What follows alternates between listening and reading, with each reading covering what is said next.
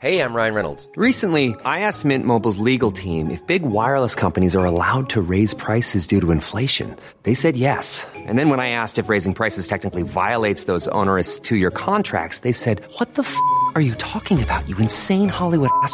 So to recap, we're cutting the price of Mint Unlimited from $30 a month to just $15 a month. Give it a try at mintmobile.com slash switch. $45 upfront for three months plus taxes and fees. Promo rate for new customers for limited time. Unlimited more than 40 gigabytes per month. Slows. Full terms at mintmobile.com. Como entender justificação, santificação e novo nascimento? Comentário de Mari Persona. A justificação precisa tomar cuidado, porque existe uma doutrina que é protestante também. Eu, até quando eu me converti, eu não entendia bem a diferença, eu até preguei isso, falei muito disso. Que era a ideia de que quando você crê em Jesus, as justiças de Cristo, o fato dele ser justo, guardar a lei sem, sem ter nenhuma falha, ser perfeito, esse, esse, esse prontuário dele, vamos dizer assim, com todas os, as suas virtudes, seria então depositado na sua conta. E Deus olharia para você como um justo. Não, agora o Mário é justo porque as justiças de Cristo foram depositadas na conta do Mário, quando ele creu. Então agora eu posso olhar para ele e vê-lo como justo. Mas isso é um erro. Porque se assim for, a minha salvação terá sido por, por obras. Ainda que não minhas obras, mas por obras de Cristo. Se ele deposita as obras de Cristo na minha conta, eu fui salvo por obras. E não é isso que a Bíblia ensina. Eu só posso ser salvo justificado por fé. Então não é isso, a salvação não é isso. Porque isso tem muito a ver com a doutrina católica e, e protestante da regeneração, que é quando você crê em Cristo e se converte, Deus regenera você e faz você voltar ao estado de Adão, puro e sem pecado. Não é isso também. Deus não. Novo homem, nova criação. Aquele velho homem, Deus já matou lá na cruz. Agora é novo. Tudo se fez novo. Então é importante entender que tem essas coisinhas que estão misturadas na religião que a gente às vezes pode ficar confuso. Então, justificação é uma coisa. Deus nos justifica porque ele fez justiça em Cristo. Porque Cristo foi morto. Então, a justiça foi feita. Aquela mãe que perdeu o filho assassinada, ela podia falar assim: agora eu vi ser feita justiça. Eu, eu vi o, o, o, que matou meu filho, está lá pendurado numa forca, morto. Porque a, a, o juiz, a justiça dos homens, o delegado, fez justiça. Então é nesse sentido que nós somos justificados, porque Deus fez justiça em Cristo. Resolveu de uma vez por todas a questão do pecado. E agora Deus pode nos justificar. Mas santificação é outra, é outra história. Porque a santificação, ela significa separação.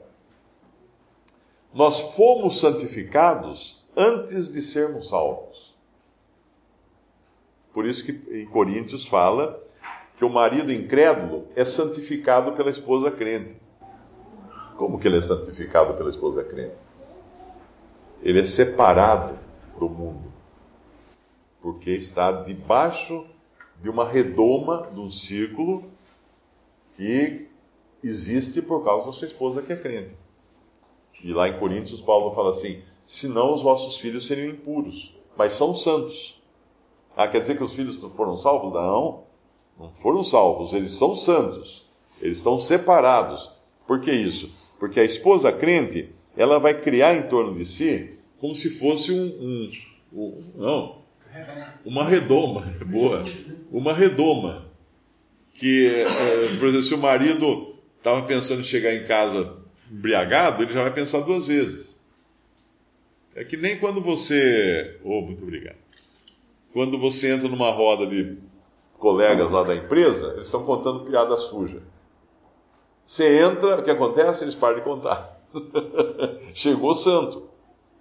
O santo chegou, criou uma, criou uma área de santificação ali, porque eles não se sentem bem agora em contar isso. Então, a presença de um santo santifica também. Então, por isso que o incrédulo pode ser santo, pela, pela influência da sua esposa, ou vice-versa, né? Então, e nós fomos santificados antes da nossa salvação, porque quando que eu fui santificado? Lá na eternidade, quando Deus me escolheu. O que é santificar? É separar. Quando você lava, lava os pratos, você, eu, eu faço assim em casa, eu ensaboo todos e vou pondo de um lado, tudo ensaboado. Aí eu, para enxaguar, vou pegando eles e vou enxaguando e pondo do outro. Eu não ponho do mesmo lado, eu ponho do outro. Isso é santificação. Mas essa já é a santificação prática. Eu avancei o sinal agora.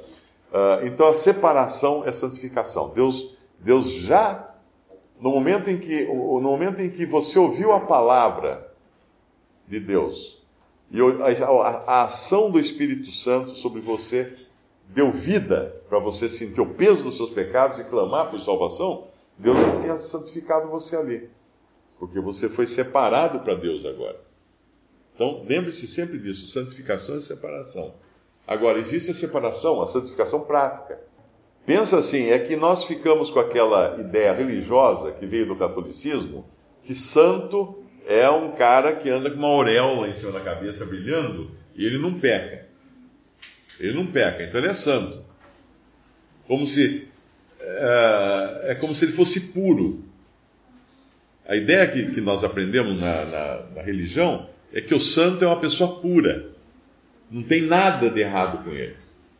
Esse é o santo da religião. Tem a auréola na cabeça. Eu tinha, lembro do tempo de criança, eu tinha o catecismo, né, católico, livrinho, e lá tinha a história de São Fernando. E uma coisa que eu nunca esqueço estava escrito assim: São Fernando foi um menino que nunca pecou. Puxa, que menino, né? Eu tinha inveja do São Fernando, porque o cara nunca pecou, meu, que coisa. Mas esses eram santos no conceito católico da, da coisa. Mas não é isso que a Bíblia ensina. A Bíblia ensina que santo é separado. Da maneira como eu separo a louça, é, a louça é santa. Nesse sentido, exemplo, né? Mas nessa nova dispensação, a minha louça não pode ser santa. É, vamos olhar lá para o Antigo Testamento, sim, poderia ser santa. Porque os utensílios do templo eram santificados. Você não podia entrar lá e pegar aquele candelabro do templo Falar, vou levar para casa, vou, vou, procurar um negócio no mato ali que caiu, para iluminar o mato lá. Não, não pode, porque ele foi santificado para o serviço do templo. Os utensílios, tinha as colheres, as conchas lá que eles usavam, os garfos, né, para carne do sacrifício. Ah, eu vou levar esse, carne fazer um, esse garfo fazer um churrasco em casa. Não pode, porque esse garfo foi santificado. Separado para o serviço do templo. Ah, quer dizer que ele vai para o céu? O garfo foi salvo? Não, não tem nada a ver salvação com santificação. Santificação é separação. Pensa sempre nisso. Então Deus nos separou para si quando nos escolheu. Deus nos separou quando nos deu vida, nos separou para sermos salvos agora. Agora, no dia a dia, nós somos santificados uh, pela vida de Cristo. Não, somos salvos pela vida de Cristo. Misturei a coisa agora. Não, não é isso. Somos salvos pela, uh, pela vida de Cristo mas somos santificados ou separados do mal pelo Senhor. Essa é separação, a santificação prática. Né? E, uh, e vamos atingir a, a santidade ou a santificação absoluta quando estivermos no céu. Então pensa que santificação como um processo. É como salvação. Eu fui salvo quando eu criei, eu estou sendo salvo todos os dias, pela vida de Cristo, é que eu misturei as coisas, e eu serei salvo quando ele me buscar. Ele foi santificado, porque ele não poderia ter crido se ele não tivesse recebido vida. Ele nasceu de novo. Embora isso o Senhor ia revelar depois, mas os santos do Antigo Testamento eram nascidos de novo. Como Cornélio. Cornélio era um homem nascido de novo, mas não salvo porque ele ainda não conhecia o Evangelho. Mas ele buscava a Deus. E como é que ele, Cornélio, poderia buscar a Deus se em Romanos fala que não há quem busque a Deus? Tinha alguma coisa com Cornélio, alguma coisa aconteceu com ele. Ele era santificado. O eunuco, o eunuco, o eunuco também, porque aquela angústia de, de querer a salvação, aquilo só pode ser produzido pelo efeito da nova vida, porque o, o que não tem vida, ele não está nem aí. Ele não vai procurar Deus, ele não vai querer saber das coisas de Deus. Para ele, vai na igreja porque tem menina bonita ou qualquer coisa assim, mas ele não tem vida. Ele não tem interesse nenhum em Deus. Mas no momento em que ele é santificado, todo mundo aqui passou por aquela angústia quando percebeu a sua, o seu pecado, o peso. Pensa assim, o, o, o morto, tem um morto aqui, ó, tem um cadáver aqui no chão, ó. Tem um cadáver aqui no chão, não vai pisar. Tem um cadáver aqui. Tem um cadáver aqui no chão. Você vem com uma pilha de tijolos e põe em cima dele. Ele reclama? Não. Ele está morto. Aí você tem uma injeção que um cara inventou aí que dá vida no cadáver. Aí você aplica a injeção nele. Na hora que você aplica a injeção, ele fala assim: tira, essas, tira esses tijolos de cima de mim. Ele sente peso. Assim é aquele que de repente desperta para o peso dos seus pecados. Aí ele vai ouvir o Evangelho e vai aprender que Cristo morreu na cruz, pagou os seus pecados, aí ele crê. E aí vem o selo do Espírito Santo. Não é batismo com o Espírito Santo, porque esse só aconteceu uma vez em Atos, na formação da igreja. Se todas as pessoas que hoje creem em Cristo fossem batizadas com o Espírito Santo, todos os dias formaria a igreja de novo. Porque o batismo foi a formação da igreja. Esse foi o batismo. Fomos, Paulo fala assim, em Coríntios, ele fala assim: fomos batizados em um corpo.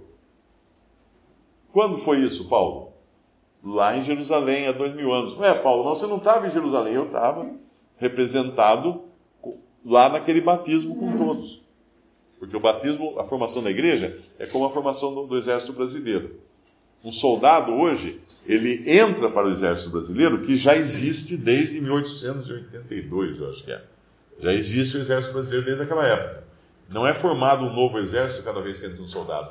Ele entra no, quando ele entra no, no, no, exército, ele recebe o selo de soldado.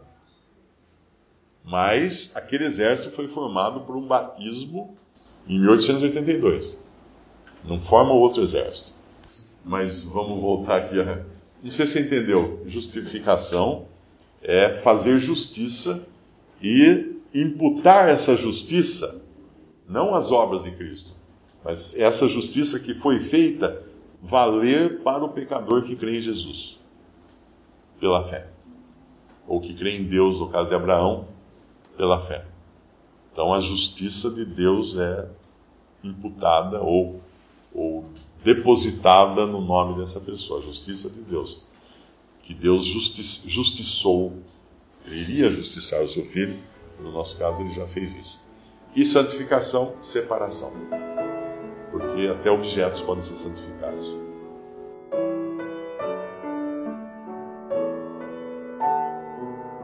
Visite respondi.com.br. Visite também 3minutos.net.